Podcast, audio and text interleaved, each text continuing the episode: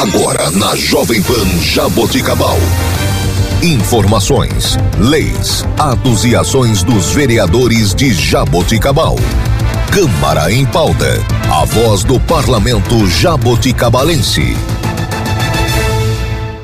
Bom dia. Está começando Câmara em pauta. Eu sou Laine Maurício e você ouve agora o vereador professor Jonas do Partido Republicanos.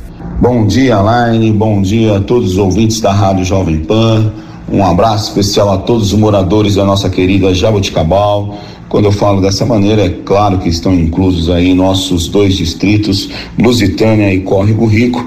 Vamos começar o programa aqui comigo, o vereador professor Jonas, é, Câmara em Pauta. Inicio minha fala referente ao CEPREM. Estive participando de uma reunião com os conselheiros do CEPREM, funcionários concursados da prefeitura que pediram para eu participar da reunião. E a questão da descapitalização do CEPREM. Né? Nesse governo já foram descapitalizados mais de 30 milhões de reais. A descapitalização funciona da seguinte maneira: né? é arrecadado o valor que é descontado dos funcionários e, se não consegue fazer a folha do pagamento, estão pegando dinheiro do CEPREM, que é proibido, né? Então, nesses dois anos já foram mais de 34 milhões. E nesse mês de março, agora, você que está recebendo pagamento agora em março, foi pego, foi pego do CEPREM mais 2 milhões de reais. O que eu gostaria de pontuar? É, algumas pessoas falam, Jonas, mas sempre aconteceu isso. E o que, que eu falo para você, funcionário público municipal? Tá, as outras administrações fizeram isso também? Está errado. Mas eu fui eleito agora. Vocês confiaram em mim e me elegeram. Né? Eu sou vereador nesse momento. Eu não posso ficar falando, olha, é, foi sempre assim, foi sempre assim, e fazer igual. Porque eu fui eleito para fazer a diferença, para fazer a diferença e fazer diferente. Porque se fosse para fazer igual era antes, é, dos 13 vereadores que ficaram apenas quatro, continuaria todos eles, e nada contra, né? Quem perdeu a eleição, mas a população que acreditou em mim, o funcionalismo público, falou: o Jonas vai ser um político diferente. E por isso que eu cobro essa administração. O que passou eu não tenho como cobrar. Eu sou vereador agora, e se eu ficar vereador por ganhar uma reeleição por oito anos, eu quero sair da Câmara com a cabeça erguida e falando: olha, eu fiz algo pelo CEPREM. Eu lutei para manter o CEPREM. Eu não vou ficar nesse discurso, olha, sempre foi assim, sempre foi assim, porque, pessoal, se fosse dessa maneira, se nós ficarmos trabalhando em todos os setores da sociedade, ah, sempre foi assim, sempre foi assim, não ocorreria mudança. Até hoje nós teríamos a escravidão no Brasil. Eu não posso ficar com esse argumento. Então é aqui que eu vou cobrar. Eu estou vereador agora, só tenho mais 18 meses de mandato. Eu preciso fazer a diferença. Eu preciso defender os interesses do CEPREM. Eu preciso defender os interesses do trabalhador, do funcionário público. Porque estão acabando com o patrimônio do CEPREM. E eu não vou ficar quieto. Então o que passou, então que cobrem que o, o, do passado, mas agora eu vou cobrar o presente que o prefeito foi eleito, eu fui eleito falando que a gente era o novo e que era diferente. E eu continuo com as minhas convicções. Então, foi mandada uma reforma previdenciária na Câmara esdrúxula, que penalizava demais o funcionalismo público. Elencamos o que poderia ser feito e simplesmente foi engavetado o projeto. Como vai fazer? A, a, a, prefeitura tem que fazer a lição de casa, diminuir os seus gastos, diminuir contra, é, contra é, uh, cargos de confiança, é, fazer uma parte da reforma é, para poder acabar com esse, com esse buraco. Não tem condições, gente. O é, que, que eu falo? Qual é o tipo de governo que você quer deixar? Qual, que administração? Que, qual herança que você quer deixar? Né? Eu sempre falo isso, então precisamos melhorar a questão do CEPREM, estarei aqui cobrando.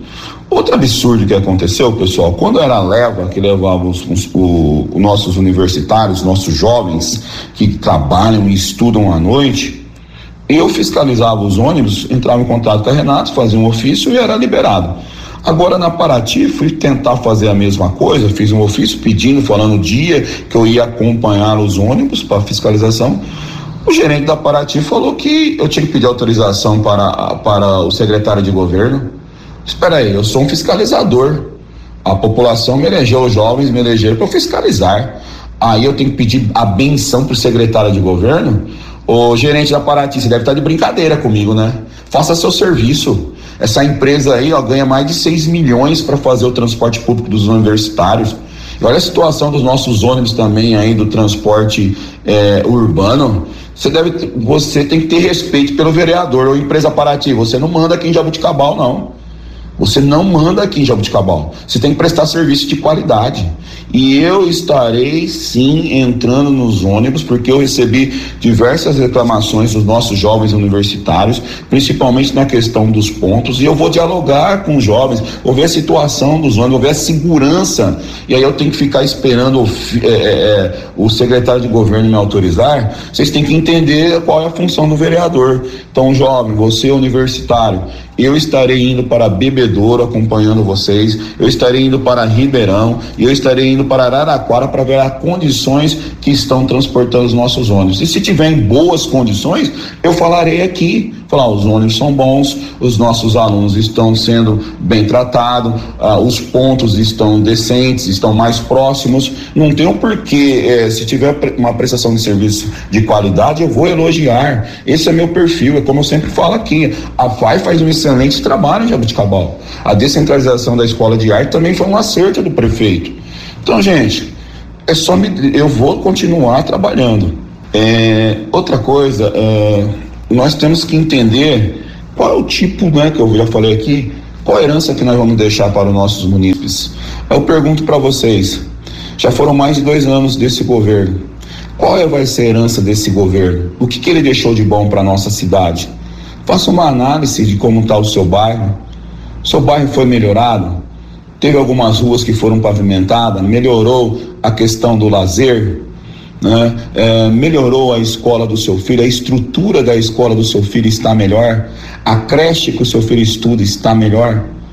Faça essa análise. Nós temos apenas 18 meses. Analise também os vereadores. O que o vereador fez ou deixou de fazer? Realmente, nesses anos, o mandato desse vereador foi bom? O mandato dessa administração foi boa? Você, daqui 18 meses, você vai decidir o futuro da nossa cidade.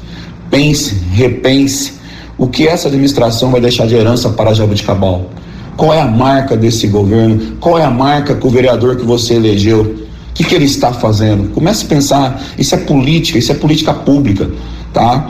É, eu consegui uma, uma verba de 250 mil reais com o deputado é, Ricardo Silva para comprar a ambulância, já faz quase dois anos. E a ambulância é um pouco mais caro. Desculpa, já faz mais de, de um ano. E a ambulância ela custa mais.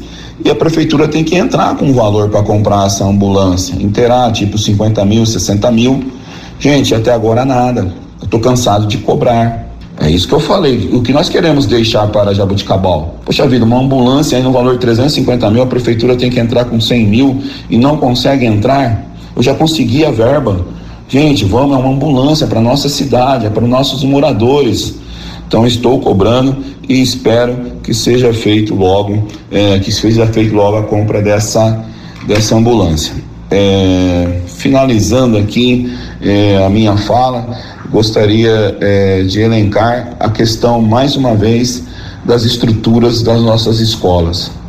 Aí é aquela coisa, ah, mas as escolas não tem como reformar, que ficaram abandonadas. Meus queridos, já foram mais de dois anos de governo.